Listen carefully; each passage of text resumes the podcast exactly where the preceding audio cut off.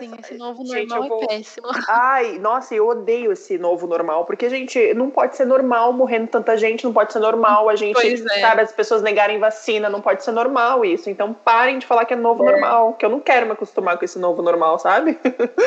ah, é.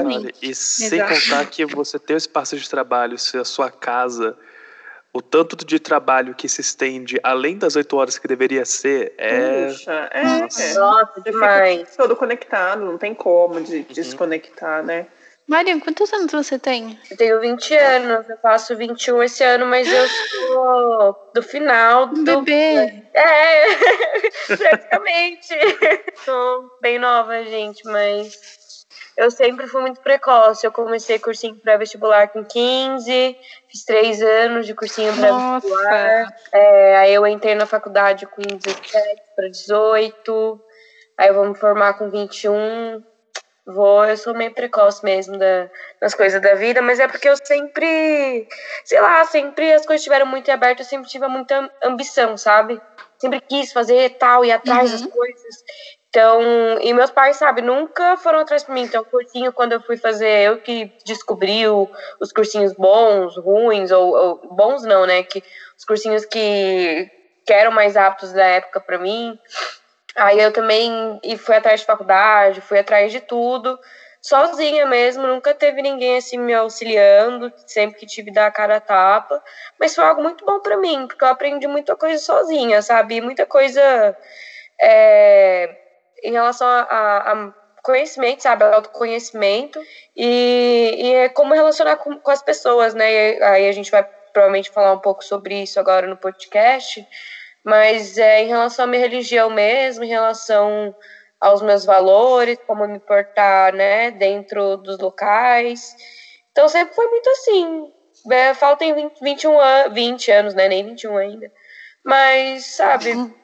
parece que não parece que eu sou mais velha, mas parece que eu já vivi muita coisa. Eu consigo falar com bastante propriedade sobre algumas coisas. Outras eu sei que eu ainda tenho que aprender muito, muito mesmo. Mas é aquilo, saber ouvir e aprender. Maravilhosa. Eu, aos 21 anos, gente, olha, eu vou te contar, viu? Eu tava perdendo a minha cabeça na Nova Zelândia, no intercâmbio, que eu nem sei o que, que eu tava fazendo lá. E, e sabe assim, eu não tinha noção nenhuma de nada. E lá que eu conheci o Islã, né? Graças a Deus. É, e aí eu comecei a, a abrir, assim, a minha cabeça, tudo, mas eu percebo que hoje é, a juventude vem assim, eu não sei quantos anos vocês têm, né? E tá falando da velha aqui, né? Mas a juventude vem consciente de, um, de umas coisas, sabe? Que eu fico pensando, nossa, com 20 anos eu não fazia ideia que era isso, sabe? Assim, eu fico pensando, aí eu falo, nossa, gente, que bom que tá assim, sabe? Porque eu fico mais, é, meu coração fica mais confortável, assim, até mesmo por conta dos meus filhos, colocando meus filhos, né, nessa, né, numa outra geração que que venha mais consciente e, e sabendo de várias coisas, eu acho muito importante. É, eu tenho 23. O Henrique ah, é mais novo que eu. eu tenho 21, vou fazer 22 esse ano. Ai, que ah, é. pô, vocês estão na idade também. Tá, pertinho. 20 e poucos. Dando voz ao jovem com pitaco histórico.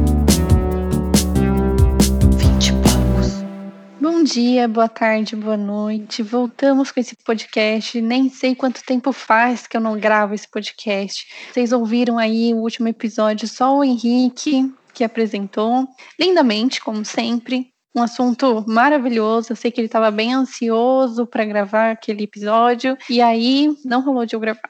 Mas tudo bem, ficou um episódio maravilhoso. Tenho certeza que todos amaram. E hoje, né, voltamos aí eu fiquei um pouquinho afastada por questões de saúde, por questões de Covid-19 bateu na bunda aqui em casa e foi muito complicado.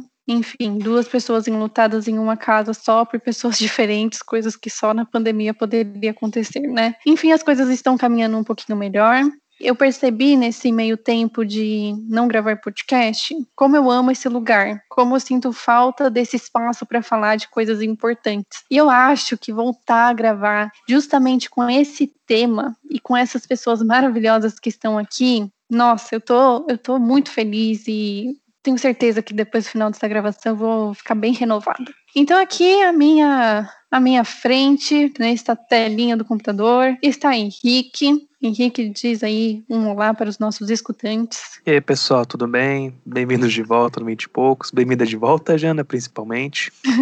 O último episódio. o último episódio realmente eu tô bem, bem ansioso para gravar. Eu, eu adoro falar com o Vinícius, eu falei isso no episódio, falo isso para ele quando a gente conversa às vezes por mensagem. E eu acho interessante como que a gente pode ver uma certa ligação do episódio anterior com esse, se a gente pensar que Malcolm X era muçulmano. Então, Exato, verdade. Que a gente consegue. É, então, eu, eu pensei agora que você falou. É. Aí eu queria também falar que eu tô muito feliz de poder estar tá gravando esse episódio, justamente com as pessoas maravilhosas que trouxemos, ou que a Jana trouxe, né? Vou dar o, o devido crédito. Que Aisha bem... Vamos dar crédito é, pra Aisha. Aisha, grande Aisha. Maravilhosa, um beijo pra Aisha. Mas eu tô bem feliz de poder estar tá trazendo esse tema junto com a Jana, porque é de extrema importância, né? A gente ter essa, esse conhecimento religioso além do cristianismo, porque, como a gente pode se dizer, um espaço plural de discussão se a gente não traz a discussão. E, bom, Exato. só para finalizar, para quem não me conhece, meu nome é Henrique Camargo, eu sou professor de história, sou historiador, eu tenho um Instagram e um podcast que é o História Pop e o História Popcast, os dois para discutir história e cultura pop. E quem não conhece, vai lá dar uma olhada que eu tenho certeza que vocês vão curtir. Saiu um post sobre Falcão e Soldado Invernal que ficou fantástico. Eu amei fazer esse post, então dê uma olhada lá.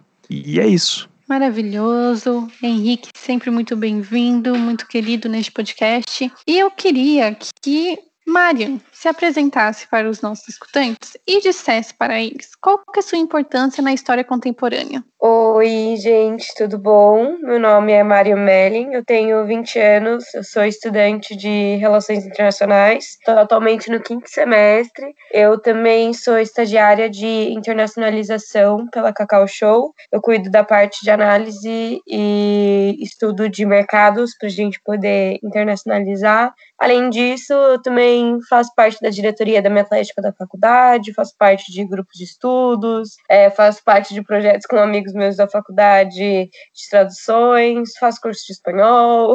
Então eu faço de tudo um pouco. É, e aí, desculpa, eu só vou perguntar para a Jana a, per, a última pergunta que ela fez para mim. Ah, você já respondeu. Eu perguntei qual que é a sua, a sua importância para a história contemporânea. Olha quanto de coisa que você faz, uma pessoa muito legal, muito tarefada. Maravilhosa. E sempre agregando aí na nossa vida pelas redes. É, exatamente, eu faço um trabalho nas redes sociais é, de levar informação para as pessoas. Eu sou muçulmana, eu sou xiita também. Os xiitas atualmente fazem parte da minoria, é uma vertente da religião muçulmana. A gente é mais ou menos 15% do, dos muçulmanos no mundo. É, então, tento sempre levar algumas coisas de dentro dessa vertente, né? Sempre trazer temas que acabam se diferenciando para as pessoas poderem conhecer, né, um pouco mais da nossa realidade porque aqui no Brasil a gente tem, sim, bastante muçulmanos xiitas, não só no Brasil, mas no mundo todo, então em regiões do Líbano, Irã, Paquistão. É, então é muito importante levar a informação para as pessoas, porque a gente também tem o, o uso né, equivocado da palavra xiita como sinônimo de radical por muitos brasileiros. Então, a gente está aí sempre na luta, né, para também sou ativista, né, sou militante. Eu falei várias coisas, mas não falei do meu trabalho nas redes, mas eu sou ativista, sou militante, eu faço trabalho não só com a minha religião, mas eu faço trabalho com é, todas as causas sociais, porque todas as causas sociais elas devem ser ouvidas, elas merecem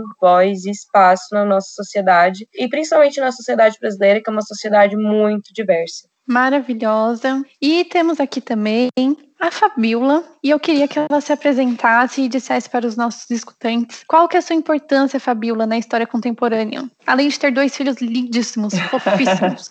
Obrigada. Bom, Olá a todos, a todas, a todos. Meu nome é Fabiola Oliveira. Bom, eu sou professora, sou mãe empreendedora, eu sou ativista, uh, uso as redes sociais para falar um pouco sobre, sobre né, a espiritualidade, o Islã, uh, sobre eu me considerar feminista, né, já que as pessoas olham, observam a religião como algo muito machista, como algo que feminismo e, e a religião não pudesse se cruzar, sendo que eu sou sou mulher, então, para se considerar feminista, basta ser mulher. Então, eu levanto algumas bandeiras né, na, nas redes e também falo um pouquinho da maternidade num viés mais leve, num viés uh, que eu possa trazer uma criação antirracista, antimachista. Então eu sempre coloco isso algo muito importante nas redes é sobre a criação para que ela seja leve e essa coisa da mãe possível, né, de não idealizar uma mãe, não colocar uma divindade na mãe que ela tem que saber de tudo, ela tem que fazer tudo, ela é perfeita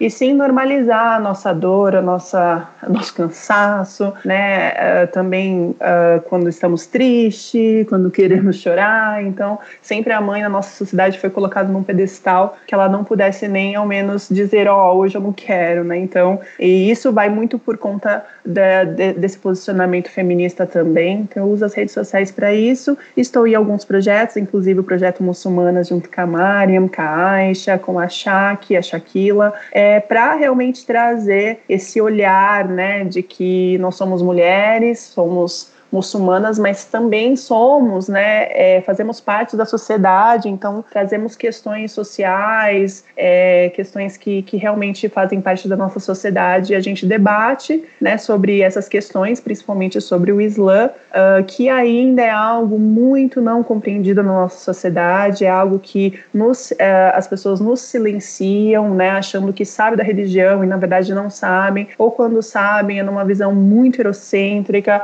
muito de uma uma forma é, é, né, que, né, de reproduções é, é, e, e, não de fato nunca conviveu com muçulmano, de fato nunca soube é, o que é a espiritualidade do Islã, enfim. Então a gente está ali nas redes para mostrar nossas vivências, é, o, o que nós sabemos, conhecemos da religião e sempre fazendo os recortes sociais devidos, sempre dando o lugar de né, lugar que a pessoa possa falar de fato, né, como a Mari é, é xiita, então ela fala sobre, então ela tem propriedade para isso, achar que ela vem de origem paquistanesa, então ela já sai um pouco daquela influência árabe, né? Eu sou uma mulher brasileira que eu abracei o Islã, me reconheci como muçulmana, então eu já trago uma outra vivência. Então é sobre vivência, experiências, história. Então a gente está aqui é, trazendo um pouquinho, levando na verdade um pouquinho nas redes e é isso. Henrique, por mim a gente acabou, vamos dormir. Já Bora. falaram tudo. Bora.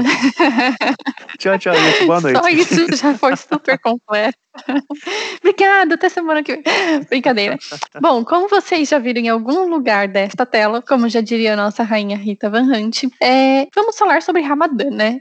E como muitos temas deste podcast, é, eles surgem através de deu merda. E aí os stickers lá do Instagram, né? Deu merda. E aí eu queria perguntar para vocês, meninas, é, respondam quem quiser primeiro, não, não tem importância. O que é o Ramadã, além das figurinhas do Instagram, para muitas pessoas que não conhecem? Bom, posso falar e aí o que a Fabi quiser complementar, ela complementa. É, bom, o Ramadã é o nono mês do calendário islâmico, onde todos os muçulmanos do mundo, né, salvo algumas exceções que a gente tem aí, é, devem ficar de jejum desde a alvorada até o pôr do sol é, de jejum de bebida, comida, é, qualquer relação sexual e fumo também. Então a gente, além disso, né, além desse jejum físico, a gente também tem um jejum espiritual, onde é um momento que a gente se conecta muito com Deus, a gente faz as nossas súplicas, a gente faz as nossas rezas, a gente se dedica para nós mesmos, sabe? Eu, eu, acredito que seja um momento, um mês que a gente precisa cuidar, com, olhar, ter um olhar de carinho, sabe? Para nossa pessoa, para nossa relação com Deus, é, porque a nossa relação com Deus é algo que é único, né? É individual, que ninguém fiscaliza, que ninguém é, cobra, ninguém deve cobrar, né? Então é um mês que, assim, para mim, pelo menos, né, para mim, Mariam, desde eu faço Ramadã há 12 anos já, 13 no caso, eu faço desde meus 8 anos e se, todo ano significava, todo ano significa ou vem com uma com um aprendizado diferente, mas assim, é, aprendizados de rotinas, aprendizados de adaptações, aprendizados de é, leituras, não só leituras, mas de tudo em si, sabe? Engloba uma coisa só. E fazer o Ramadã num país que não conhece, não sabe o que é, às vezes você acaba tendo valores que não batem com de umas pessoas, ou você tem é, prioridades que não são prioridades de outras pessoas, tá tudo bem, sabe? Mas essa a, da pessoa muçulmana ter que se adaptar ao Ramadã é, é, todo ano de uma maneira, né? Porque todo ano é numa época do ano, todo ano é, acaba pegando os eventos diferentes. Então, esse ano quase que pegou a Páscoa, ano que vem vai pegar a Páscoa, e eu trabalho num lugar que a Páscoa é uma confusão, é, o, a gente trabalha muito na Páscoa, então eu tenho que acabar me adaptando com isso. Mas para mim tá tudo bem, entende? Porque eu sei que o Ramadã no final do dia ele vai me ajudar a segurar as pontas, ele vai, ele veio para somar e não para fazer com que tudo seja difícil. Essa questão do sacrifício, sabe? Essa questão do, do de sacrificar é, um, um, tempo do seu dia, essa questão de, de no final do dia você sabe que você vai ter seu momento separado para isso é muito bom. É, é meu olhar para isso para o Ramadã é dessa maneira. Aí eu deixo agora para a Fábio é, complementar com, as, com algumas coisas. Ah, incrível, já falou tudo.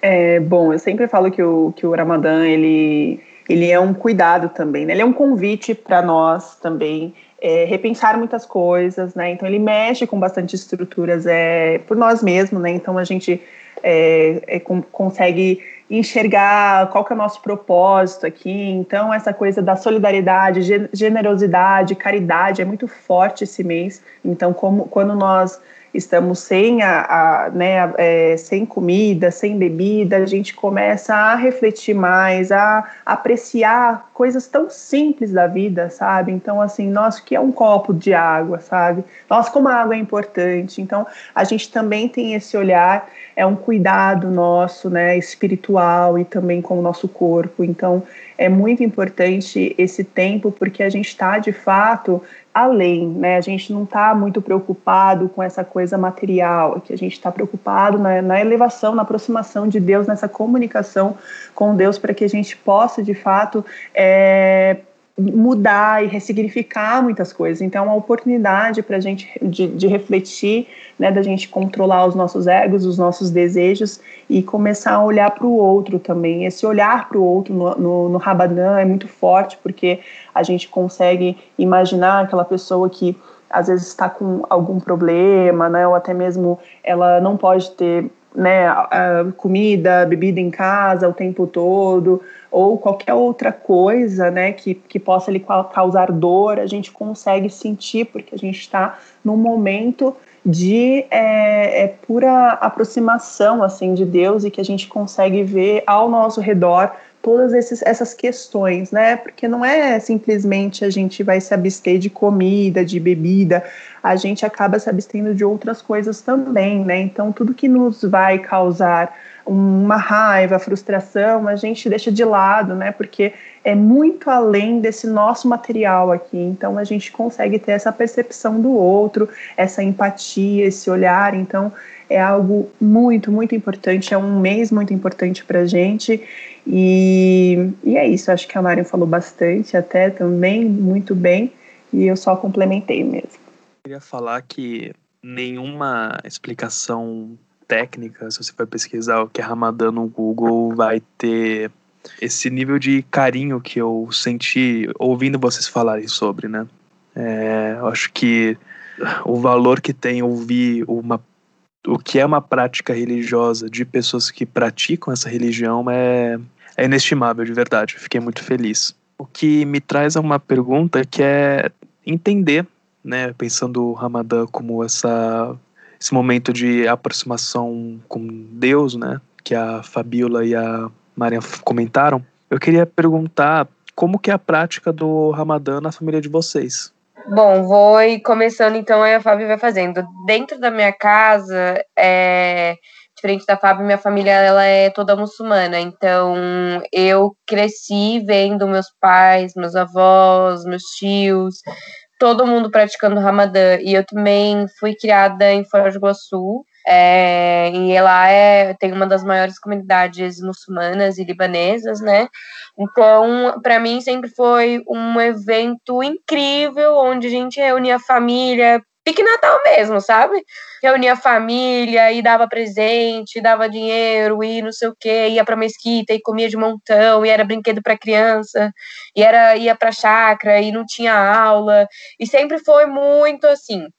Aí em 2015 eu me mudei para São Paulo e assim que eu me mudei para São Paulo, aqui eu conheço a comunidade muçulmana libanesa é, de maioria xiita tal, né?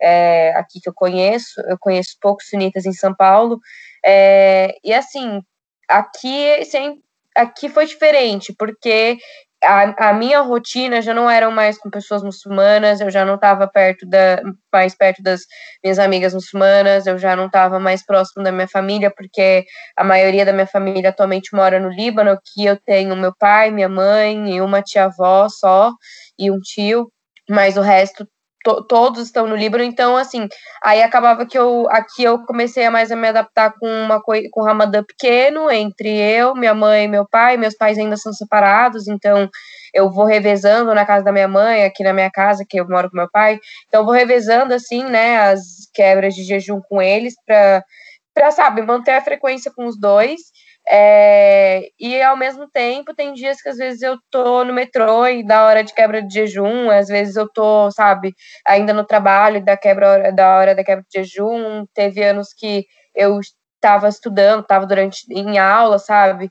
Mas o último dia, né, na verdade, o primeiro dia após Ramadã é do Eid, né, que a gente fala que é a comemoração, é a celebração do fim do Ramadã, Eid al-Fitr, e é sempre muito especial, que a gente vai à mesquita, tal. Esse ano eu não faço ideia de como vai ser, mas as pessoas à minha volta são muito carinhosas e muito empáticas comigo, então estava conversando com meus amigos do trabalho que eu estava triste, né, que eu não ia poder ir à mesquita no, no dia de comemoração, e aí eles viraram e falaram para mim: não tem problema, a gente vai levar você para almoçar no restaurante e a gente paga. Eu falei: ai, tudo para mim é suavidade. Que bonitinhos. Nossa, é, que fofos. São muito empáticos comigo, é, não só esses meus amigos, mas todas as pessoas que já estudaram comigo e viam eu passando Ramadã, elas sempre se esforçaram muito para não comer na minha frente, ou se eu quebrava o jejum no horário lá de aula, às vezes a galera ia e me dava água e me dava um, um doce, me dava uma bolacha, porque sabia que eu estava durante, é, né, durante o Ramadã.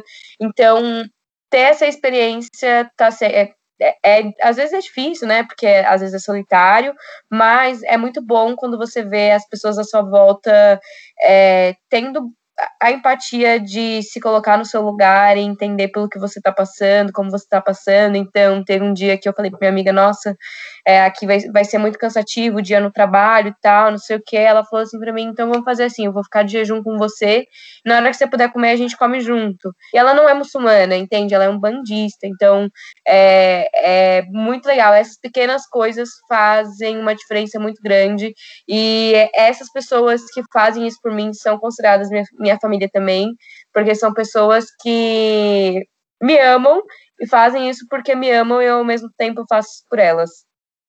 Que incrível.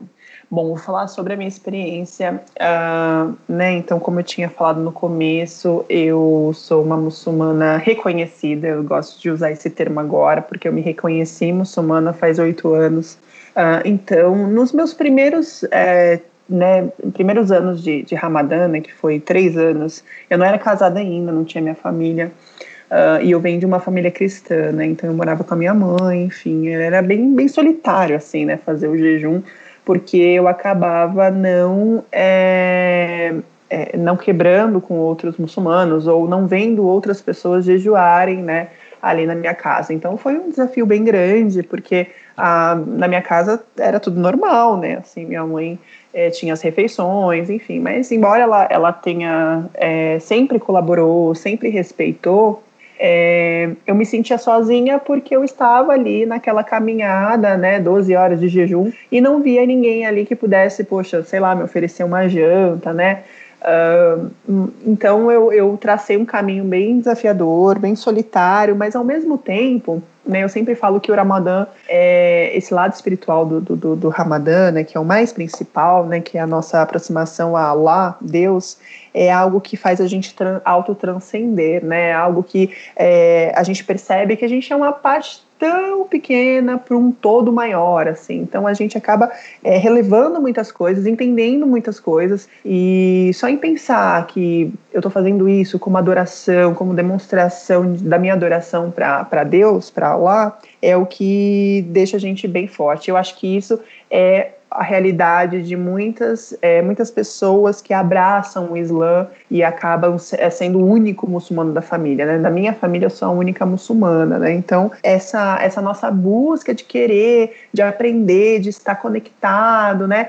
Porque acaba que a gente é, dá um giro, né, de, de, muito grande, né, porque a gente não era muçulmano e de repente a gente precisa é, entender muitas coisas, estudar muita coisa, então a gente acaba se fortalecendo nessa nossa jornada espiritual mesmo, nessa nossa caminhada. Então foi bem desafiador, mas é, graças a Deus né, a gente acredita muito no destino de Allah, né, na predestinação. Então essa, o que já estava é, colocado, que já estava planejado, já estava. Então hoje eu tenho minha família, né, meus filhos, meu, meu marido, que inclusive faz todo dia janta, né? Uh, então assim é algo que me deixa muito satisfeita e, e algo que eu possa partilhar hoje e, tem, e entrar nesse espírito, né, do Ramadã, que realmente essa coisa uh, de estar com a família, né? Quando eu disse que é apreciar as coisas mais simples da vida, é interno, é algo com, com nós, com, com nós enquanto família, primeiro. E eu acho que o ano passado e esse ano de isolamento social foi o tempo que a gente precisou estar mais conectado, né, com a família, né? Então,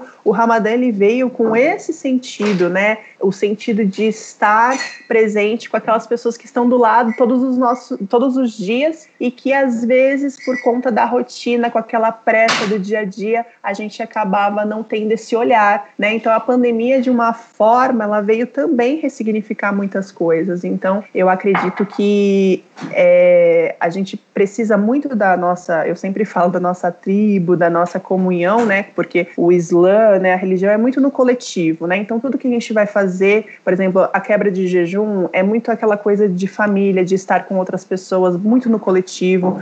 As orações são no coletivo, né? Também pode ser individual, mas a gente tem essa presença das outras pessoas, né? Então, e o ano passado e esse ano a gente está vendo uma outra realidade. Mas eu acredito que é uma, no, uma realidade para que nós possamos apreciar essas coisas mais uh, simples e que estava próximo né, da gente que a gente não, não percebia. Incrível demais.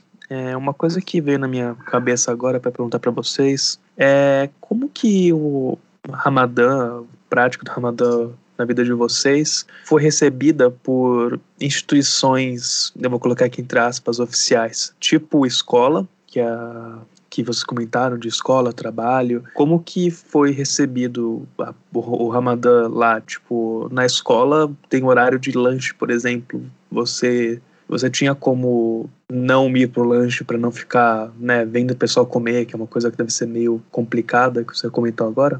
Bom, é, comigo, assim, quando eu tava até o nono ano, eu tava numa escola muçulmana, islâmica, então é, acaba, acabava que tinha gente que tinha que comer, né? Porque era criança, criançada, criançada mais nova tinha que comer. E a criançada mais velha ia pro, pro recreio normal, assim, fazia o, o intervalo normal, porque tinha meninas que estavam comendo porque estavam menstruadas, tinha umas que não. Sempre foi muito normalizado isso de comer um na frente do outro, e tá tudo bem, sabe? Porque a gente entende. É, e aí, quando eu mudei pra, pra escola. Primeiro, meu primeiro ano de ensino médio eu fiz em escola particular. E aí, no meu segundo e no meu terceiro, eu fiz em escola pública. Mas, enfim, nos dois, meio que ninguém sabia do Ramadã. Algumas pessoas é, sabiam X, sabe? Pessoas mais próximas a mim. Eram pessoas que às vezes se esforçavam para não comer na minha frente, mas às vezes era meio que inevitável e falava, ah, gente, não tem problema, sabe? Não é que eu vou, nossa, morrer de vontade de comer, que pecado. Não, eu sempre normalizei muito isso, sabe? É, e aí agora, durante, e durante a faculdade durante o cursinho, é como eu fazia a parte da tarde no cursinho, né? Aí durante o cursinho eu peguei mais ou menos uma época que eu tinha que quebrar o jejum no cursinho, mas aí eu comia uma besteirinha assim na aula que minhas amigas me davam, ou que eu levava mesmo. E depois eu a minha mãe preparava uma janta para mim, né, uma marmitinha com uma janta bonitinha, e eu comia. Eu até poderia sair no meio da aula para comer, meus professores eram muito flexíveis com isso, mas eu não queria sair para não perder a matéria. Então eu acaba faz,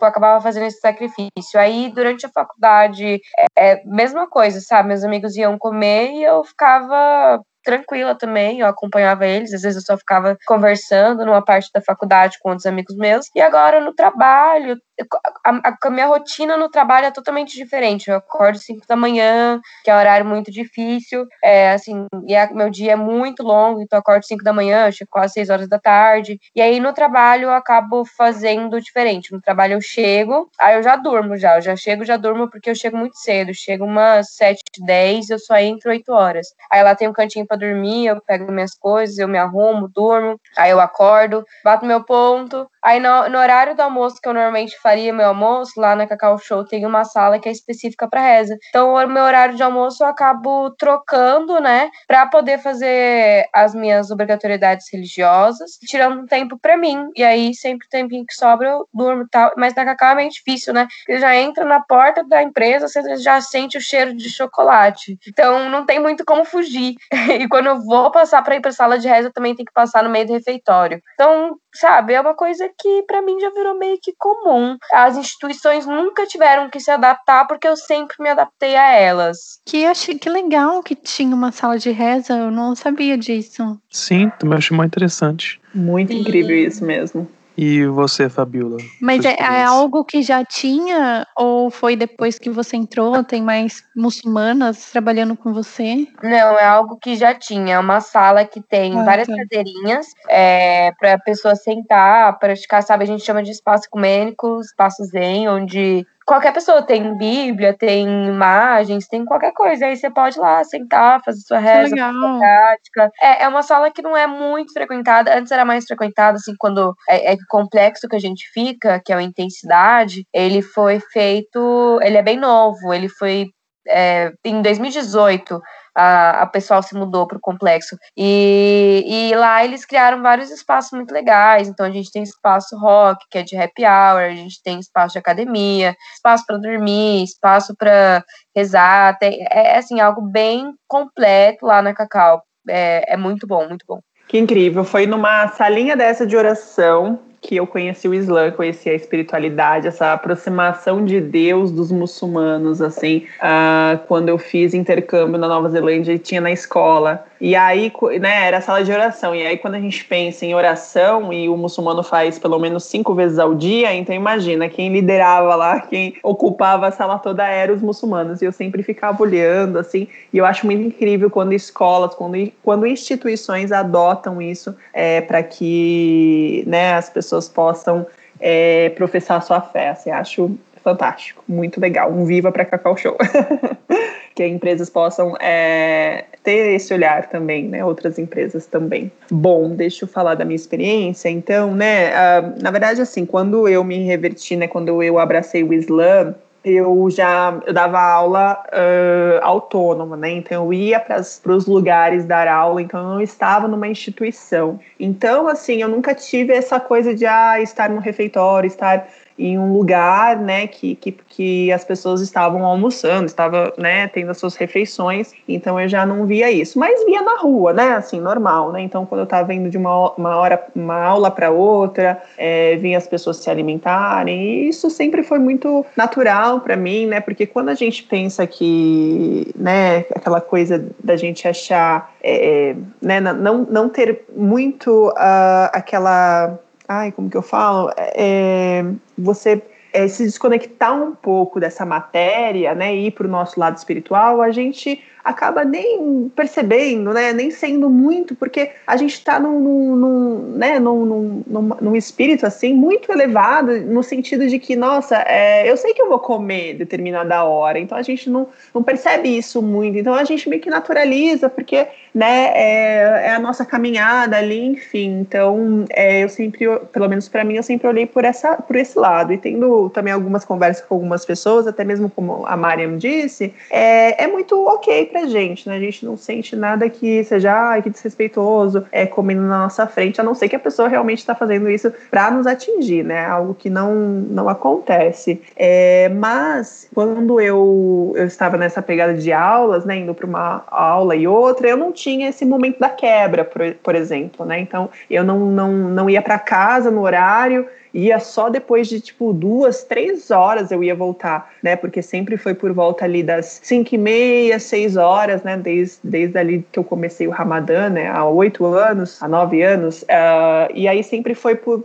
né, no, mais ou menos esse horário. E nesse horário é a, a, o horário que tem mais aulas, assim. Vocês que são professores, eu acho que até me entende um pouco. Então, esse horário, é, 4, 5, 6, 7, 8, até 8 horas, é algo, assim, é bem pauleira para aulas mesmo. Então, eu tinha esse, esses horários todos cheios e alguns dias, né, menos final de semana, e aí eu acabava quebrando, eu levava, eu lembro que eu levava uma garrafinha de água e ia quebrava só com água mesmo. Eu via o horário, né, meio que assim, assim, uh, eu, eu, percebia que era aquele horário tal, e aí eu quebrava, né? Às vezes, bem raramente, comia uma, uma bolachinha, um biscoitinho, porque às vezes é muito estranho, né? Você tá, tá dando aula e de repente a professora tira um biscoito, né? Mas assim, eu sempre, para alguns alunos, eu sempre falei que era tempo de ramadã, que eu tava de jejum, mas para outros, assim, é, não dava, assim, né? Porque eu, eu considero que, assim, enquanto eu sou professora, eu sou professora, assim, eu não gosto de misturar muitas coisas, porque eu já sou tão, na sociedade, eu já sou tão vista como, olha, essa professora muçulmana usa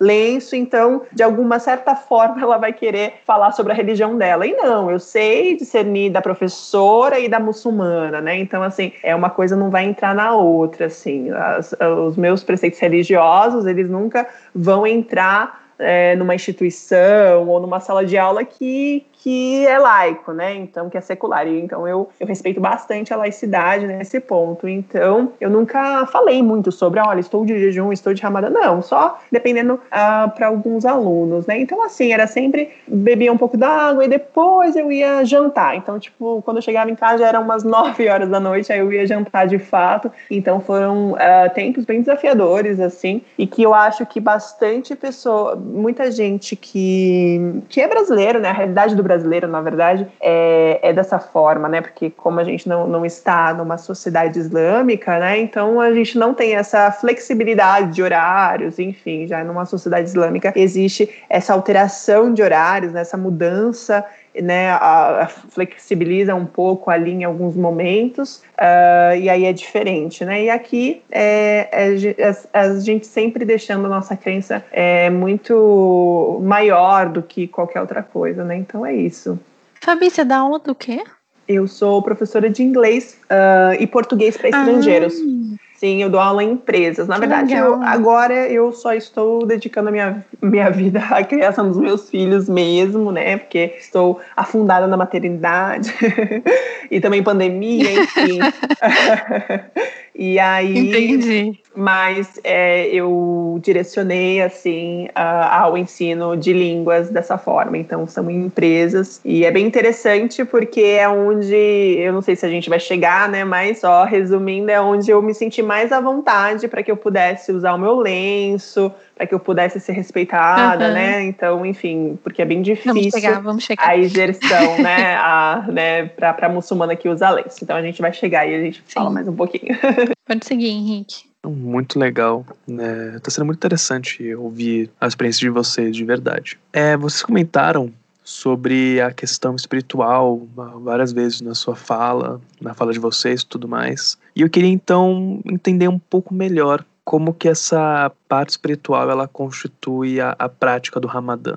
De fato, quais são os pensando na questão que a Fabíola comentou de estudar, eu acho bom reforçar isso daqui para várias pessoas que eu conheço que acham que religião é só praticar e pronto. Religião também é estudo, então é, para você conhecer, entender o que, o que você está praticando, né? Pelo menos é como eu compreendo religião. Uh, então eu queria perguntar como é que essa parte espiritual ela se conecta à prática, o que a, as práticas do Ramadã elas significam em questão espiritual. Bom, é, falando sobre mais essa questão espiritual, as práticas que me conectam a ela, é, as leituras, é, pelo menos as leituras, tem, existem leituras específicas para a época do Ramadã, é, leituras que a gente, eu normalmente faço junto com o Sheikh em lives, né, obviamente, porque a gente não está indo à mesquita, é, a leitura do Corão, me comprometi a ler pelo menos um capítulo aí por dia para tentar completar o Corão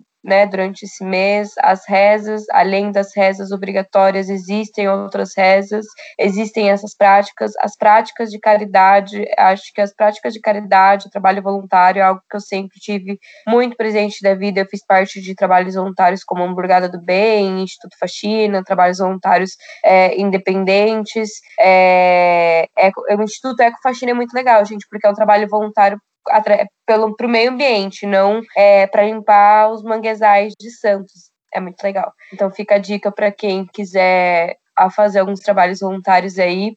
Então, esses trabalhos voluntários de fazer comida, distribuir para as pessoas, sempre foi muito presente, mas no Ramadã e durante a Ashura, que é uma época que os muçulmanos chiitas ficam de luto, né, pelo neto do profeta, a gente potencializa todas essas ações que a gente deve ter durante o ano todo, é, potencializa todas as nossas práticas e eu acredito que essa potencialização ela leva a maior conexão com a nossa espiritualidade, mas a espiritualidade ela também se aflora muito em mim quando eu escuto é, é, escuto músicas gospels mesmo, sabe, da religião muçulmana, é, quando eu escuto é, o sheik falando sobre coisas atuais, sobre coisas da nossa sociedade, é, é, não só sheiks falando, mas os discursos das mulheres, o posicionamento das mulheres. Eu acho que é, um, é uma coisa que engloba, sabe? Engloba prática, engloba luta, engloba tudo isso. Isso acaba levando a nossa conexão com a nossa espiritualidade, conexão com a natureza, conexão com as pessoas, a conexão com o Criador, tudo isso faz com que gere um, um, uma espiritualidade, né? Essa conexão com a espiritualidade que às vezes é difícil definir como é. é acho que é mais sentir mesmo que aquilo é para você, que você que tá fazendo um bem danado para você e um bem danado para as pessoas que estão à sua volta também. Ai, que legal.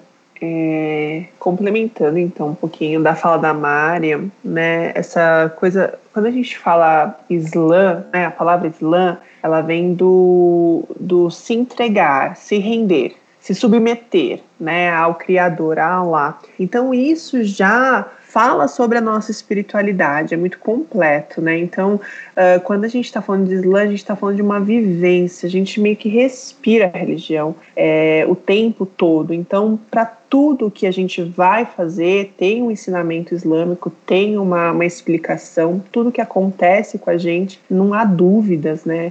É uma religião do conhecimento, então é do muçulmano conhecer, é do muçulmano estudar, é, a, o Islã dialoga com a ciência, ele dialoga com várias outras questões, assim, na sociedade mesmo, ele está ali é, para a justiça social, então é uma religião muito bonita que contempla todos os momentos assim e fases da, da, da, nossa vida, assim, da vida do muçulmano. Então já isso, naturalmente, é uma religião que já tem esse lado espiritual muito, é, muito potencializado, né, muito, muito já, já é, completo, e isso intensifica mais quando é Ramadã, né? Então, no Ramadã a gente tem é, esse nosso olhar muito mais profundo para isso mesmo, né? Então, como a Mariana disse, a leitura do Alcorão é algo que a gente faz sempre, né? é, praticamente, mas quando é Ramadã, a gente considera que isso seja uma obrigação nossa mesmo, ler e terminar o Ramadã em 30 dias. Então a gente tem uma força-tarefa ali junto com outras pessoas para que nós possamos nos conectar mais nesse sentido para uh, fazer a, as leituras do Corão e também estudar religião, algo que é muito normal assim no nosso dia a dia, mas no Ramadã algo se intensifica muito mais, né? Então, até mesmo as práticas de caridade. Então, esse mês, que é um mês abençoado, a gente deposita muito mais e começa a, a ter esse outro olhar no sentido de é, o que, que eu vou fazer da minha vida depois do Ramadã. É muito engraçado. A gente fecha um ciclo ali no Ramadã e a gente entende que realmente vai abrir um novo ciclo para nós sermos pessoas melhores, enfim, né? É, e aí a gente. Uh, é, nossa, até tinha me perdido aqui a gente faz muitas uh, práticas, né, que, uh, que vai é, ser benefício para nós mesmo, né, porque todo mundo fala assim, ah, mas tudo isso é para Deus, tudo isso é para o Criador, uh, mas a gente acredita que toda orientação divina, ela vem para o nosso bem-estar, para nossa saúde, né, então assim, hoje eu estava lendo os benefícios que é a nossa oração, né, então a gente, na oração a gente tem várias posturas, né, então a gente tem um momento que a gente fica na posição ereta, né? Uh, mantendo ali o equilíbrio dos pés. Tem uma hora que a gente é, dá uma curvada, coloca o corpo para frente. E essas posturas, né? Se a gente for observar é, cientificamente, né? Ela é muito importante para o corpo mesmo, para esse movimento do corpo, né? Para quem não sabe, as orações são em movimentos. Então a gente precisa levantar é, precisa ficar em pé e agachar e sentar várias vezes em, em, todas as orações e existem vários ciclos assim. Então, se a gente observar é, como benefício, como uma ferramenta, a gente pode até observar como uma ferramenta terapêutica mesmo, né? Assim como o jejum, assim como as orações, assim como a leitura do Alcorão, é, decorar o Alcorão é algo que exercita muito o nosso cérebro, enfim, tem vários benefícios. Então, as pessoas perguntam, nossa, mas essa devoção toda para o Criador é para o Criador mas que volta para a gente, né? A, nossa, a orientação divina a gente acha que é, não é nada por acaso, e sim sempre para o nosso bem né? Então é algo muito bonito assim que a gente observa e, e tudo que é na religião, tudo que todas as nossas práticas que nós, nós fazemos tem uma explicação e hoje a medicina está aí para provar, como eu, quando eu falei né, no começo que o Islã ele dialoga com a ciência é por conta disso, porque tudo que a gente faz a ciência ela mostra que ó tá beleza, tá certinho, é isso mesmo.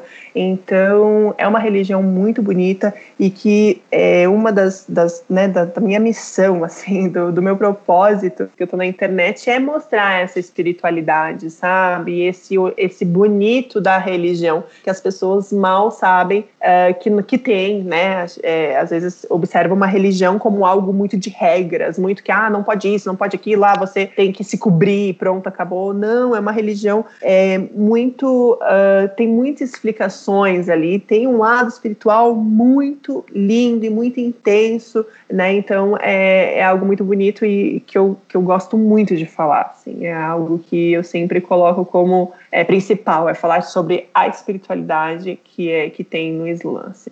É, já que a gente falou do véu, é, eu queria perguntar para vocês como que é ser muçulmana no Brasil. De que origem que é a sua família, Mariam? Meu pai é libanês, ele nasceu no Líbano, foi criado lá, veio para o Brasil com uns 20 e poucos anos. E a minha mãe, ela é brasileira, ela nasceu aqui, tudo. E mas os pais dela também são libaneses e eles vieram. Sim, meu pai veio ah, aquilo, tá. né? As condições de vidas. É, ele uhum. veio na real primeiro para o Paraguai, depois ele veio para o Brasil e aí ele trabalhou um tempo no Paraguai, depois veio para São Paulo, foi para Curitiba. O pai já foi para tudo que é tipo de lugar. Mas respondendo agora a sua pergunta de como é ser mulher muçulmana no Brasil, é difícil, é desafiador, é uma luta, mas é uma luta que assim é, é gostoso não é que é gostoso, mas tipo assim, o que acontece, as vivências, elas vão te dar experiências, vão te dar maturidade, elas vão te trazer coisas que às vezes se eu não fosse uma mulher muçulmana, eu não teria tido, sabe, é, adquirido muita coisa durante a minha vida, é, não teria despertado interesses em diversas outras coisas também. Então, por exemplo, essa minha conexão com as relações internacionais tem muito a ver com é, a minha religião também, porque as pessoas tinham uma visão totalmente deturpada da minha minha religião, questão do 21 de setembro, tudo, né? Então, a religião e a política dentro do Islã, elas são juntas. É, o profeta Muhammad, que a paz esteja com ele, ele era um líder político e religioso, não só um líder religioso. Ele não era só, sabe, um guerreiro. Ele era também um sábio, ele conversava com as pessoas, ele auxiliava as pessoas, ele tomava decisões. Então, tudo que um líder religioso faz, ele fazia, mas tudo que um diplomata, por exemplo, faz, ele fazia também. É, ele acaba sendo uma referência, né? E ser mulher muçulmana é desafiador porque as pessoas não conhecem sua realidade, então você tem que explicar, você tem que ser professora, você tem que. E você não pode virar e falar, vai pesquisar no Google, joga na internet, porque a internet ela pode trazer informações erradas também. É, ser mulher muçulmana é trazer sua realidade para a vida do outro, é fazer com que o outro entenda a, as suas dificuldades, é, a, a, dificuldade que é você às vezes ter que lidar com, sabe, brincadeira chata que a gente já está saturada, ou é, como as pessoas se portam com você, às vezes as pessoas sentem medo, às vezes as pessoas sentem intimidadas, às vezes as pessoas sentem, é, é, sabe, ou até mesmo curiosidade, o olhar de curiosidade. Não é errado você perguntar, eu sempre deixo isso muito claro para todo mundo que eu conheço. Se você tem alguma dúvida, eu, Mariam, estou aberta é, para sanar todas as suas dúvidas, porque isso é importante, levar a informação para o próximo é importante. Então, ser mulher muçulmana é acordar sabendo que você tem uma tarefa diária de enfrentar a vida, de enfrentar as pessoas. E eu não, não digo nem, sabe, numa coisa de vitimizando, não, não, não é, sabe, não é isso. As pessoas falam, ai, é, você romantiza tanto o hijab, ai, você parece que as mulheres muçulmanas vivem se vitimizando. Então, é, então, é, não, é, não é fácil você ter que ouvir, sabe, que você é mulher bomba, ou pessoas fazendo barulho de bomba, ou volta para lá, volta para o seu país. E eu acho que isso é ainda mais forte para Fábio do que para mim, porque eu sou, meu nome é totalmente árabe, é Mariam Howie Hussein Merlin. Então, é claro que as pessoas vão associar é, quando vem o meu nome, vão associar quando vem, sabe, os traços de mulher árabe. É, então, acaba tendo essa associação mesmo, eu não fico tão brava assim, mas eu fico brava ao mesmo tempo, porque parece que só porque eu sou mulher muçulmana eu sou isenta de gostar de um pagode, eu sou isenta de gostar de samba, eu sou isenta de gostar de, é, sabe, poemas brasileiros, eu sou isento de gostar de MPB, de bossa nova, de movimentos literários, de movimentos políticos, de ter opiniões políticas, de ter opiniões religiosas, de ser crítica, é, de mostrar para as pessoas que ah, é aquilo, né? Ter essa relação de ser submissa. Cara, não, sabe? Estamos em 2021, vai pesquisar, vai ler, é, vai, sei lá, sabe, conhecer mulheres muçulmanas. Se você acha que pesquisar e ler não está dando certo, vai conhecer as pessoas, vai conhecer uma mesquita. E se você acha que existe um preconceito, uma ignorância em relação a isso, então quebre essas ignorâncias, assim como você faz com várias coisas da sua vida. Então, não seria diferente pra gente, entende? E aí eu vou deixar também a Fábio complementar um pouco sobre o que é, né, ser mulher muçulmana no Brasil. Fábio é uma mulher brasileira e, e, se reverteu, né? A palavra que vocês usam é reverteu.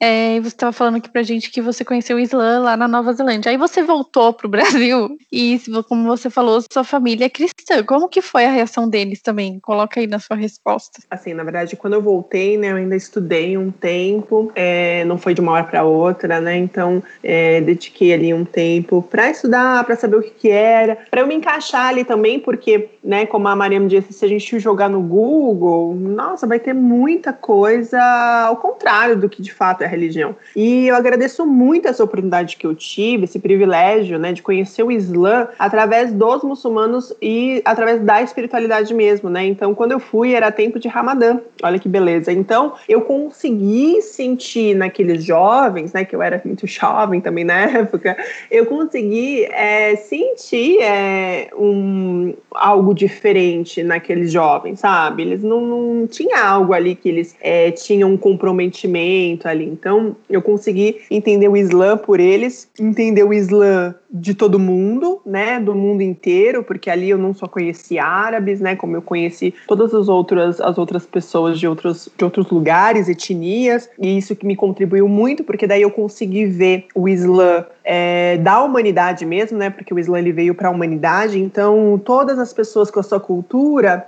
com a sua língua, é, sendo muçulmana, né? Então era aquela diversidade até mesmo no mundo muçulmano, né? Porque o mundo muçulmano ele também é diverso, né? Quando a gente considera que são é, línguas diferentes, que são culturas diferentes, e eu não estava sendo diferente ali, né? No, na, no, caso ali, eu ainda não tinha é, entendido que eu ia me reconhecer muçulmana, né? Então, quando eu voltei para o Brasil, eu estudei um pouco e daí realmente eu abracei o Islã porque eu me identifiquei, porque é algo que não é muito difícil se identificar com o Islã quando a pessoa ela realmente consegue compreender essa espiritualidade e a religião, né? Porque como é, o Islã ele veio para a humanidade, ele veio a partir do primeiro humano, né? Que é entregar a Deus e é isso, né? Essa é a crença do muçulmano, é se entregar ao Criador, né? Ao Criador, a Allah, é acreditar nisso. Então eu de cara senti que que eu estava voltando à origem. Então essa é a palavra, uh, o significado da reversão é isso, é, é, é voltar à origem, voltar ao que você era antes. Então a gente acredita que todo ser humano nasce muçulmano, né? E aí um momento da vida dele ele vai se identificar ali e vai voltar à sua origem, né? E aí, né, depois de um tempo, eu me reconhecendo muçulmana e tentando me encaixar ali na sociedade, porque a influência árabe aqui uh, no Brasil é muito grande, a gente começa a ter aquela, aquela paranoia, assim, ai, será que eu tô muito árabe e não muçulmana, sabe? A gente começa a ter isso, é uma realidade de todas as, as pessoas que, que, que, abraçam o Islã, né? A, influência é muito grande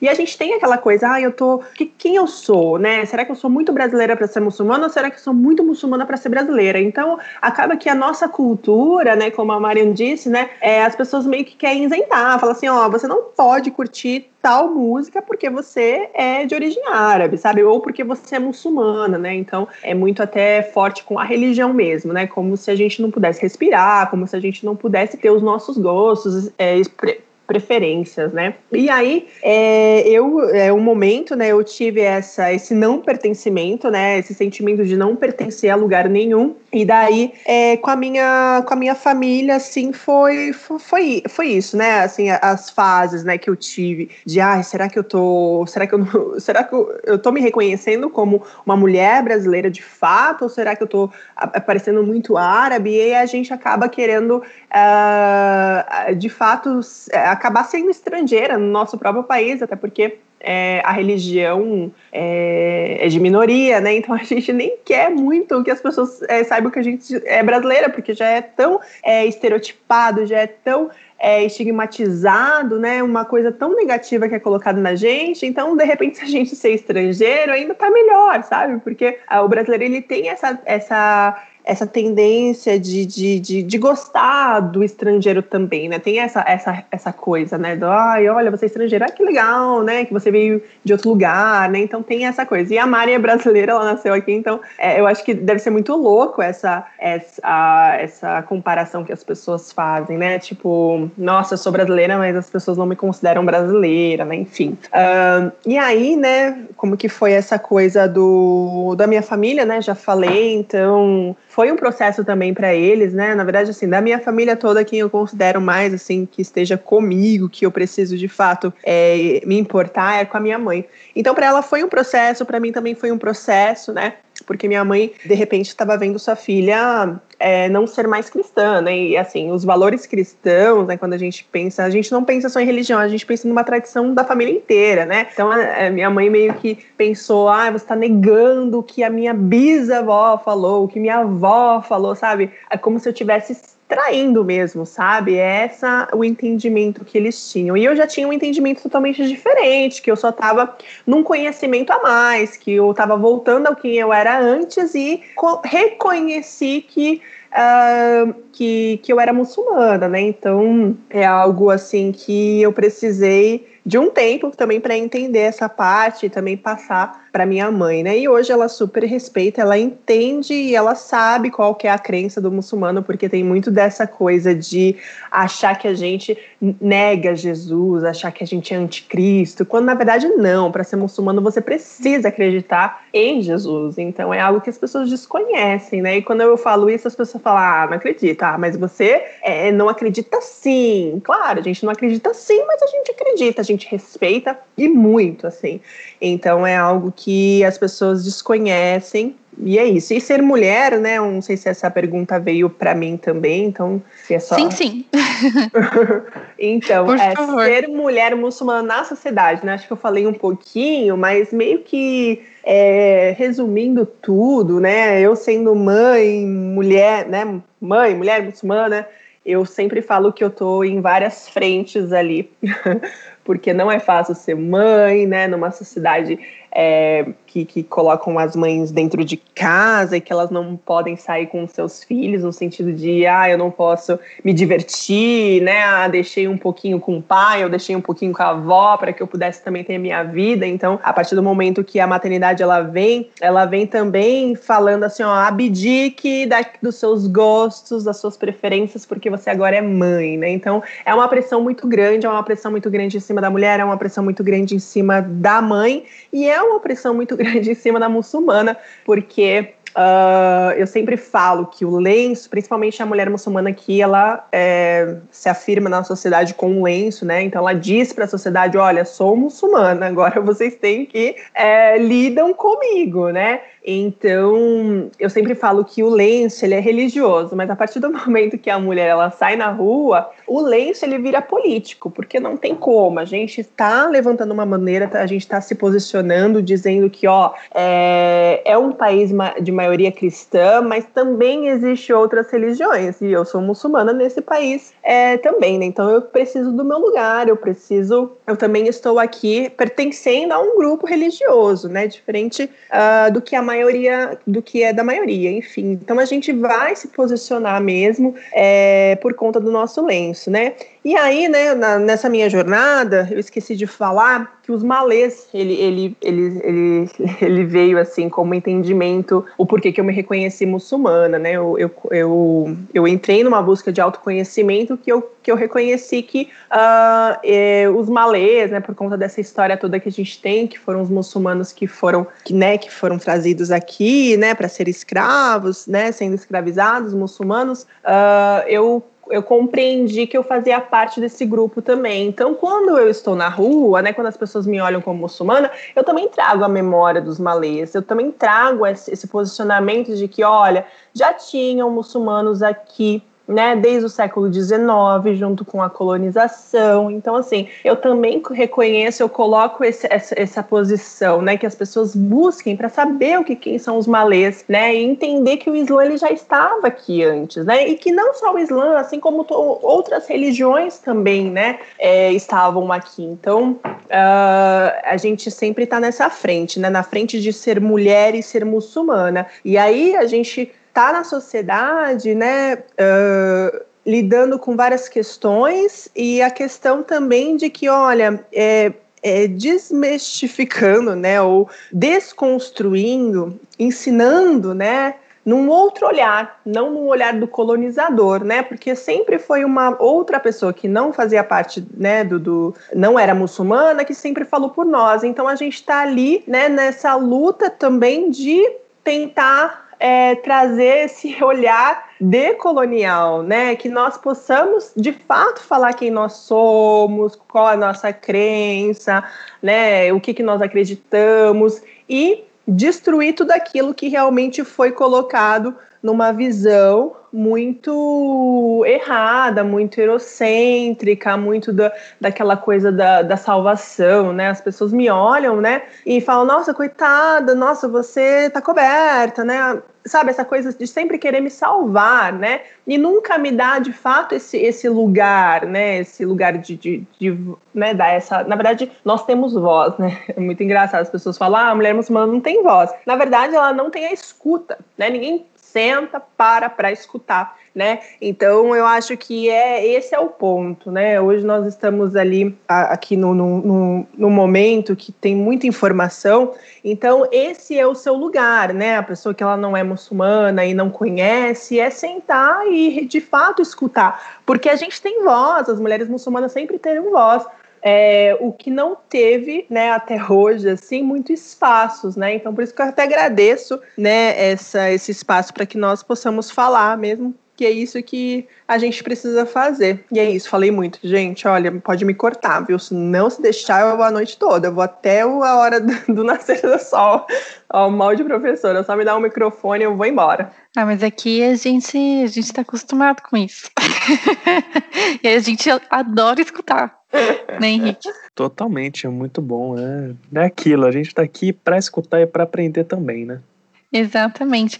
Eu acho que essa questão do, do hijab é, traz muita confusão na cabeça das pessoas que não conhecem muçulmanas e tal. Foi para mim uma coisa muito importante partir do momento que eu comecei a seguir muçulmanas no, no Instagram, porque eu, eu não tenho convivência com nenhuma na minha vida social, assim, foi muito legal, porque é uma outra visão. Eu falo, eu e Henrique falamos aqui, Twitter e Instagram pra, pra, pra gente é uma outra faculdade, sabe? É, uma, é um mestrado já, porque tanta coisa que a gente aprende com as pessoas. E essa questão de a mulher não, não precisa de salvação, ela põe um hijab porque ela quer. É, e, e, foi muito legal você falar isso, que vira uma coisa política, a gente fala aqui que tudo é político nesse país.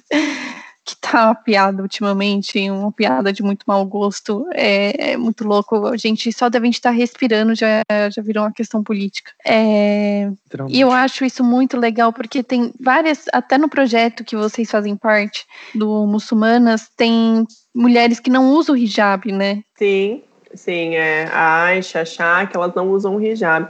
E é interessante a gente falar, né, que quando a gente fala sobre o lenço, né, quando a gente fala que é, as mulheres não precisam de salvação, a gente não está é, anulando o sofrimento das mulheres que elas não tiveram a opção, né, como nós temos a opção de usar ou não usar. A gente está falando da nossa vivência, né? A gente, a gente sabe que é, existem aí algumas questões com o lenço, mas não é sobre isso, né? Eu vir falar, é, querer o meu espaço na sociedade, é, o respeito enquanto uma mulher muçulmana que usa o lenço, usa o hijab, eu não estou anulando o sofrimento, a dor de uma outra, né? Então isso é muito importante a gente deixar sempre. Então por isso que o projeto Muçulmanas traz essa diversidade, traz essa diversidade de mulheres que usam lenço e as que não usam lenço, né? Então, é, para deixar de fato essa coisa da decisão que é totalmente islâmica, é uma obrigação individual para que todas possam é, caminhar naquela é, na, nesse entendimento, né? Então é algo bem bem libertador, né? Se a gente observar desse lado, né? Só refrisar o que a Fábio falou, que é muito importante a gente entender que existe o nosso olhar crítico também, né? é, nosso olhar crítico de entender que é, a vida da mulher muçulmana ela não é perfeita. Tipo, não é toda mulher muçulmana, não é, não é toda mulher que, é, que nem a Fábio falou, que escolheu. A gente fala da nossa experiência, que a gente escolheu, que a gente teve esse livre-arbítrio, mas eu conheço muitas mulheres que são reprimidas pela sociedade, são reprimidas pelo que os pais vão achar, que, os, né, que a sociedade vai achar deles, da honra deles. Então elas, sabe, não querem usar o hijab e não tiram, mas eu também conheço mulheres que amam usar o hijab como eu amo usar o hijab, como a Fábio ama usar o hijab, e em nenhum momento a nossa luta para mostrar que a gente ama usar o hijab, que é uma escolha nossa, anula as dores de outras mulheres muçulmanas. Eu só tô repetindo o que a Fábio falou, mas refrisando, sabe? É, é muito importante que a gente entenda isso, porque senão vai cair naquele papo de todo mundo tá achando, não, elas estão querendo romantizar é, todas as mulheres que sofrem usando o hijab. Não, eu não acho legal o Irã impor que, todo, que o hijab seja obrigatório, porque tem mulheres iranianas que não são muçulmanas, não são obrigadas a usar o hijab, porque não é da fé delas, não é o que elas acreditam. Então acaba meio que se tornando até pecados elas praticarem ou qualquer pessoa que pratica a religião muçulmana por obrigatoriedade dos outros, sabe? Não porque ela quer se comprometer com isso. Acaba que a relação dela com a religião se torna uma coisa tóxica para ela, sabe? Porque eu já vi isso muito de perto acontecerem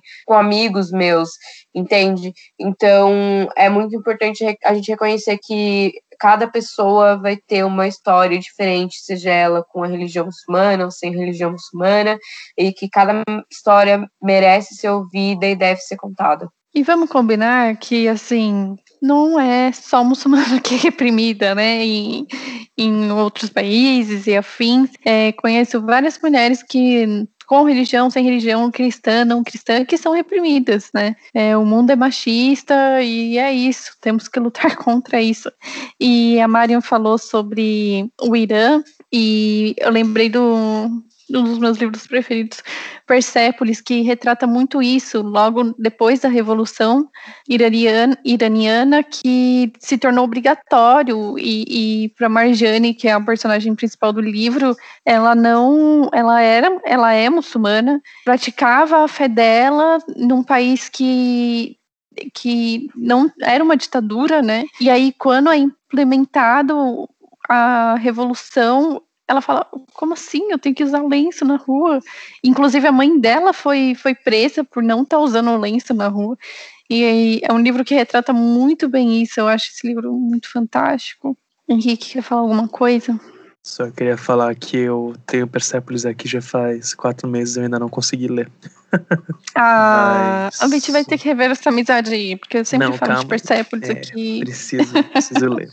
Mas eu queria só falar que quem age desse jeito paternalista de ah, a gente tem que defender as mulheres muçulmanas que usam lenço e tudo mais porque elas são obrigadas aquilo né obviamente não falando do caso específico do Irã por exemplo mas no geral que vocês estavam comentando agora cara assim, além de ser muito machista você tentar colocar a culpa do machismo em uma, em uma religião, você também está sendo extremamente orientalista. Então vamos sim, entender um pouco as sim. questões. Mas não, só queria falar que a fala de vocês foi maravilhosa, simplesmente maravilhosa. Eu tô, eu tô aqui só ouvindo e, e aprendendo. Tô muito feliz de estar tá, de tá aqui ouvindo vocês comentarem sobre. É que a pessoa tem a visão só do, da novela O Clone, né? e acha que sabe tudo sobre o, o islamismo. Fala, Fabi. Eu até gosto de, de ficar com a fala da, da Majid Alinejad, que ela é uma iraniana, né, ativista iraniana, e ela é totalmente contra o lenço, né? Só que ela fala assim, gente, esse pedaço de pano é só um pedaço de pano, né? Mas quando ele está na mão dos homens, que é o problema, né? Aí o problema é comigo. Então ela, ela é ativista nesse sentido, né? Então, assim, é, não é machismo, né? A, a gente, a, a gente percebe, a gente tem essa concepção de ah, machismo é, é a mulher se cobrir toda. Não, machismo é quando ela não tem essa opção de se cobrir ou não. E quando esse Isso. lenço, essa cobertura está na mão né, de políticos, de religiosos. Então, a crítica é sobre isso. Então, quando você fala de Persépolis, é isso, né? A mãe dela foi presa porque ela, ela saiu sem lenço na rua. Por quê? Porque o lenço já não estava na mão das mulheres mais. A vestimenta feminina não estava na mão dela, estava na mão da, de homens, né? Então, esse poder, essa dominação dos nossos corpos existem em todas as sociedades patriarcais e até mesmo aqui no Brasil. Então, se a gente observar né, a concepção de liberdade, a concepção de, de tudo isso, a gente vai ver que existem diferenças, né? Então não é porque uma mulher ela não está é, coberta que ela tem uma liberdade. Não, que liberdade. Qual é qual é o sentido da liberdade, né? Liberdade, de fato, será que foi dada essa autonomia para a mulher? Pensar, olha, eu estou vestindo essa calça porque eu quero, eu estou fazendo isso porque eu quero. Será que foi dada essa autonomia para ela ou foi realmente algo que ela só seguiu um padrão, um padrão ali machista que sempre ditou algumas coisas para as mulheres, né? Então, né, principalmente quando a gente olha a indústria da beleza aqui no Brasil, é algo muito violento com as mulheres, né? Então, assim, a gente tem que sempre pensar o que, que né, qual que é essa escolha, né? Então, assim, hoje mulheres escolhem é, assumir os seus cabelos, assumir os seus pelos, e eu acho isso maravilhoso, porque a gente está tentando desvencilhar de tudo aquilo que foi nos dito, né? E o lenço também, porque olha que engraçado, né? Um tempo, um determinado tempo, as mulheres muçulmanas usavam lenço, aí veio essa coisa da invasão, da colonização, né? É, e aí meio que né, tirou esse poder de pensar, ah, será que eu quero usar esse lenço, né? Teve essa, essa coisa né, em algumas sociedades, né? Das mulheres é, imitar um modelo europeu e se perder ali dentro da sua cultura, dos seus valores. Aqui no Brasil também aconteceu com as mulheres indígenas, meio que foi se perdendo essa coisa né, de cultura da daquele povo, e isso aconteceu também nos países em sociedades islâmicas. E daí hoje nós né, tem muitas mulheres que retomam o lenço como um marcador identitário, como um resgate à cultura, à ancestralidade, tudo aquilo que a pessoa é. Então é muito importante essa busca e essa dar essa liberdade para a mulher em escolher e decidir o que ela quer fazer com o corpo dela. Marion, quer falar alguma coisa? Não, a Fábio foi perfeita.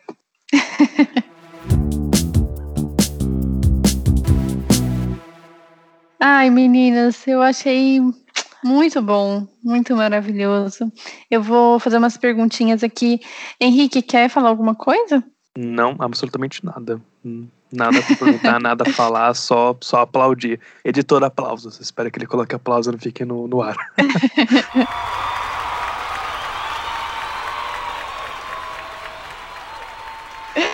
É, vocês vão participar de quadros agora. Vou fazer umas perguntinhas para vocês, tá? Primeiro para Mário, que a gente estava nessa ordem aí. Henrique, você quer perguntar os quadros? Porque talvez eu tenha esquecido as perguntas. Tanto tempo sem esse podcast, meu Deus. Posso fazer sim. Ótimo, obrigada. Eu só lembrei duas. Nada. A primeira pergunta, Mário, é quem você ressuscitaria da história? Pode ser qualquer pessoa. Meu Deus, quem eu ressuscitaria da história? Eu acho que, pensando numa coisa mais religiosa, o neto do profeta Muhammad seria uma pessoa que eu ressuscitaria só para ter 10 minutos de conversa com ele. Se eu tivesse 5 minutos de conversa com ele, já, teria, já seria o suficiente, porque ele é um cara para mim que é referência. O nome dele é Hussein ibn Abi Talib. É, a gente chama ele de Imam Hussein. E eu sempre ouvi muito sobre ele quando eu era criança. E aí, na adolescência, eu fui começando a pesquisar mais, mais, mais. Hoje, e como a gente falou aqui algumas vezes, o Islã, ou tudo na realidade, é estudo. Então, eu estudei muito sobre a história dele e atualmente o meu ativismo ele é muito aflorado por conta do ativismo dele na época, que foi lutar contra a opressão que existia do governo na época, né, que ele vivia. E ele lutou com muita garra, com muita resiliência e eu levo muito isso para minha vida. Então, se eu pudesse ressuscitar ele por alguns minutos ou por algumas horas ou por alguns dias, para ele, sabe, passar um pouco mais do conhecimento de tudo que ele que ele tinha, eu com certeza faria isso. Muito bom, muito bom. A segunda perguntinha é: quem daria uma boa porrada no Bolsonaro? Nossa, quem daria uma boa porrada no Bolsonaro? Meu Deus, pergunta difícil. talvez uma mulher. Talvez não, com certeza uma mulher. Ai, Marielle. Nossa, me veio ela à cabeça agora. Marielle Franco. Ela daria uma porrada no Bolsonaro. Nossa, daria realmente é, é uma boa escolha, uma boa escolha. E agora a última é um crush histórico. Um crush histórico? Nossa, gente, que, que específico, um crush histórico, uma pessoa que eu vejo como referência na história. Eu acho que a primeira mulher diplomata, com certeza, no Brasil, principalmente, ela é uma mulher negra. Eu agora preciso relembrar o nome dela aqui, Aqui, Maria José de Castro Rebelo Mendes. Ela com certeza é, seria minha escolha. Jana, você quer fazer para a Fabiola agora que eu te lembrei as perguntas? Eu vou fazer, eu vou fazer. Gente, eu não sei nem quanto tempo que eu não, não coloco esse fone de ouvido para gravar. É, Fabi, quem você recitaria da história? Olha eu íntima, né, Fabi? Quem você tá recitaria da história?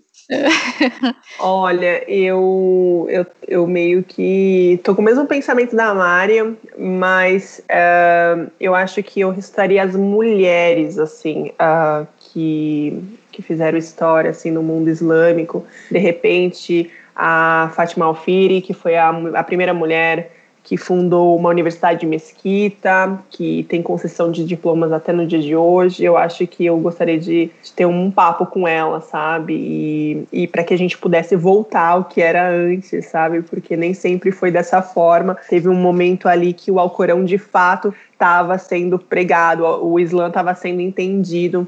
E eu acho que eu, eu gostaria de, de ressuscitar para ter um, uma, uma conversa. Muito bom. E quem daria uma porrada bem dada no Bolsonaro?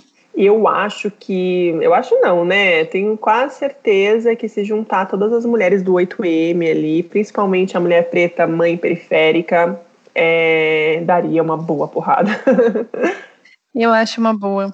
E um crush histórico? Um, um crush histórico, olha.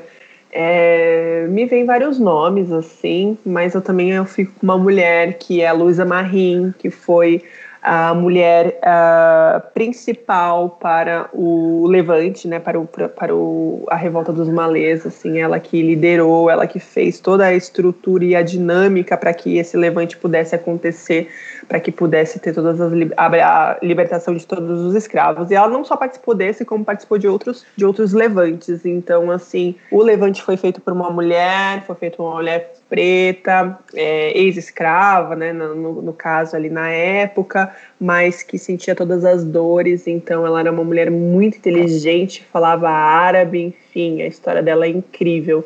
Então quando a gente fala de Marielle, a gente também tem que lembrar de Marins, tem que lembrar das Marias e das Malalas e de todas elas, eu acho que é muito importante. Uhum. O, a revolta dos, dos malês, inclusive, foi feita durante o Ramadã, não foi? Sim, tudo indica que sim, que eles uh, deixaram o Ramadã passar, na verdade, para ter essa revolta, né? Então, tudo indica que, ah, que foi. Ai, gente, foi muito maravilhoso. Eu vi na, em algumas postagens, é, eu não sei pronunciar, como que eu desejo um bom Ramadã para vocês. É Ramadã Karim? Kerim? É, tenho. Pode falar, Mari. É, o Ramadan Karim ou Mubarak, tanto faz. Ramadan Karim para vocês, espero ter pronunciado certo. Obrigada. É, a gente aprendeu Ramadan muito Karim. mesmo. é, todos os dias, quando eu abro meu Instagram, sempre tem uma postagem que vai agregar no meu dia, sempre tem algum aprendizado novo, várias desmistificações feitas que nem na faculdade a gente toca nesses assuntos e uhum. o 20 e poucos vem aí para tratar sobre isso, colocar o dedo em algumas feridas. E eu quero agradecer muito a disponibilidade de vocês. Espero que vocês voltem, que foi muito bom o papo. Jana, calma aí. Antes, só uma coisa que ah. você esqueceu também. Dica cultural. Dica cultural. Henrique, o Henrique serve para isso, gente. Dicas culturais, Mari. O que, que as pessoas. porque eu sempre esqueço. O que, que as pessoas devem consumir aí, ler, ver, seguir no Instagram, no Twitter? O que, que você indica? Meu, eu indico, assim, mídias, tentem procurar mais mídias internacionais. A, a mídia brasileira ela é muito boa, mas a mídia brasileira ainda não tem é, o tato com o mundo do Oriente Médio. Atualmente tá mudando um pouco, mas ainda não muito. Então, de mídias eu recomendo sempre a Manara, Al Jazeera, Al Jazeera porque tem como você acompanhar um, uma mídia, né, um, um, veículo de mídia do Oriente Médio que fale inglês também, então mais um pouco mais acessível.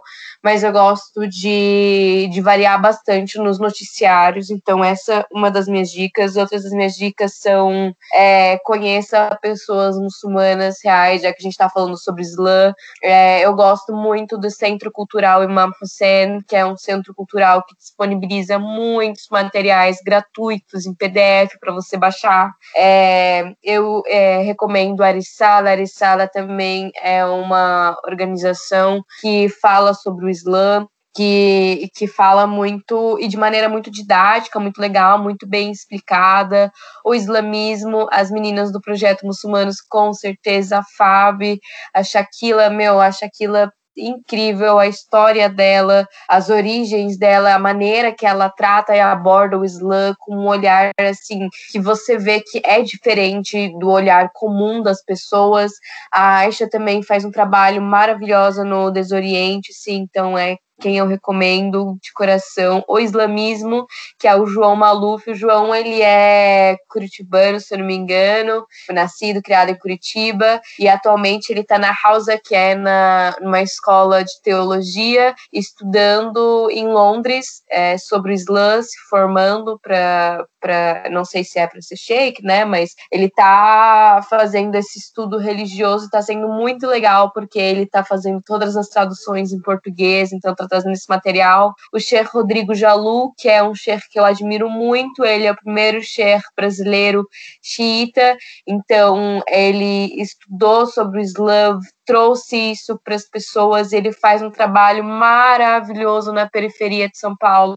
Ele faz um trabalho maravilhoso com as pessoas revertidas. O cantinho, o centro cultural dele é maravilhoso também. Então, deixo essas minhas indicações. É, a Fala Fatuma também é maravilhosa. É uma pessoa que leva muita informação sobre o Islã.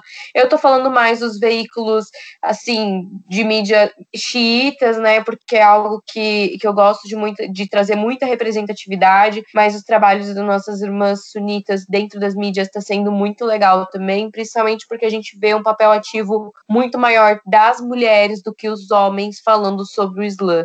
E isso já mostra e já significa muita coisa. Então, essas são minhas recomendações. E as suas, Fabi? Nossa, eu assino embaixo o que a Mariam disse. Eu sempre falo que, olha, consuma conteúdo de muçulmanos, né? Então, é muito importante é, ter acesso a eles mesmo. Uma outra coisa também que eu estou tentando é, fazer é usar uma outra, um outro navegador que não seja o Google, sabe? É, eu vejo que as referências ali, as opções que aparecem, aparecem um pouco, um pouco melhores e diferentes. Então, é essa, esse, é isso que a gente tem que, tem que ver, né? Tem que observar qual veículo que eu estou usando. Então, quando a Mariam disse sobre né, os noticiários da Al Jazeera, que também é muito bom, né, a gente acompanhar esse outro lado, o lado de pessoas muçulmanas falando sobre elas mesmas, sabe? Não pessoas não muçulmanas falando sobre os muçulmanos, porque não tem sentido nenhum. Então, é, consuma conteúdo de muçulmanos de fato, para que possa entender e abrir aí o horizonte de informações e, e conhecimento também. Então é isso. Então, desoriente-se, tudo que a, que a Mariam disse, né, falou, o projeto Muçulmanas também, qual nós fazemos parte.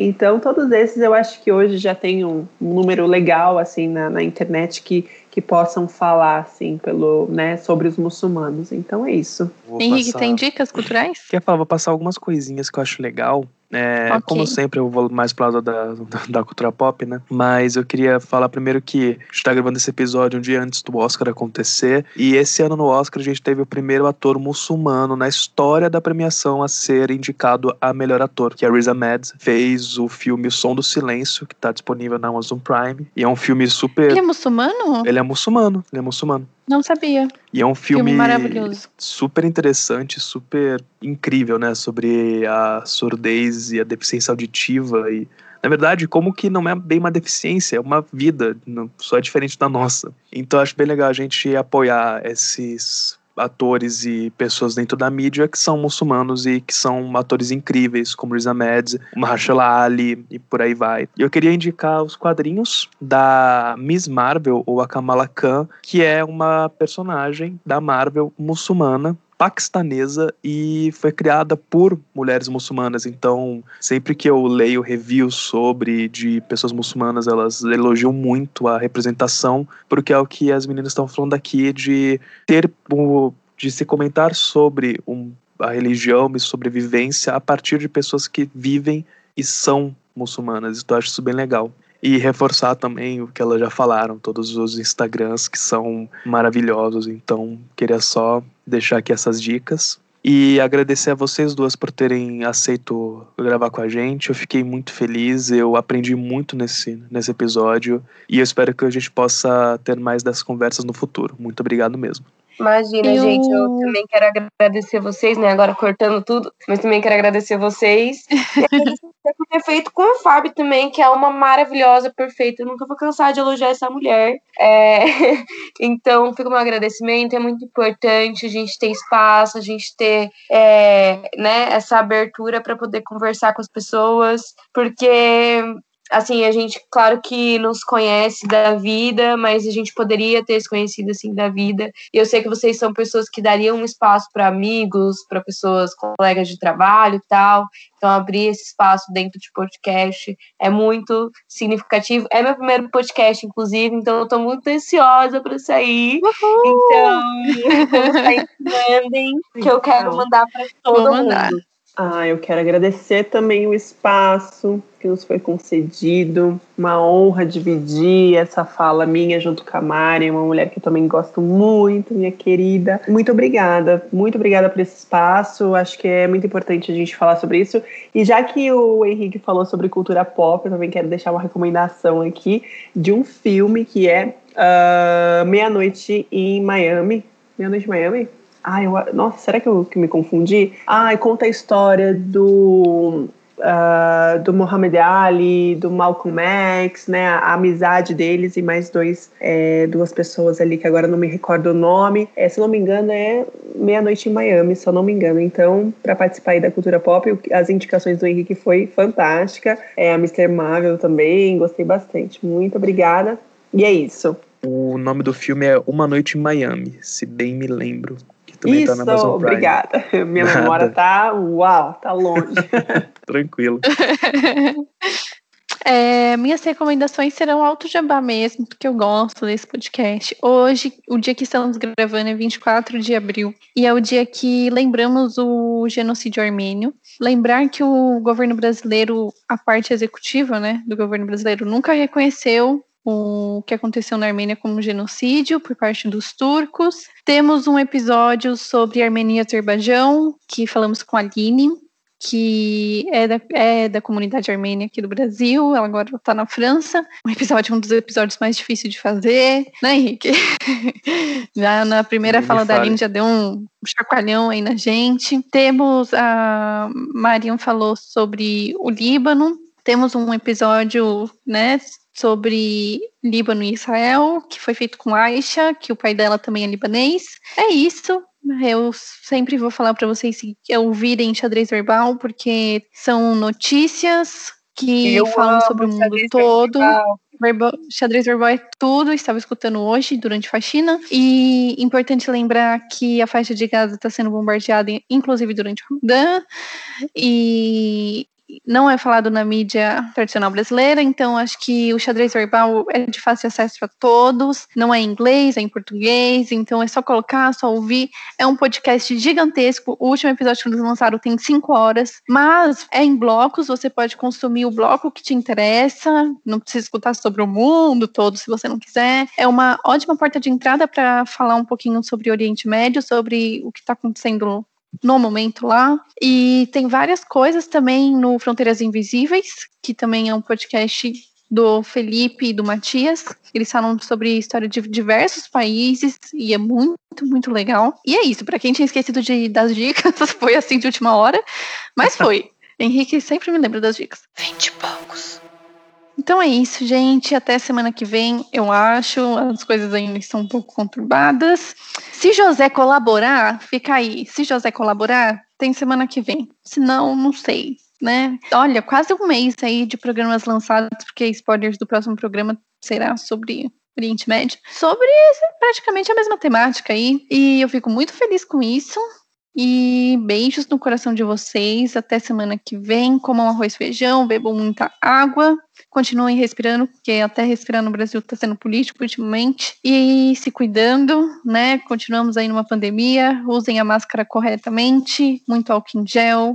A vida de cada um importa, então, por favor, se cuidem. Beijinhos. Tchau, tchau, pessoal. Vinte poucos. Dando voz ao jovem com pitaco histórico.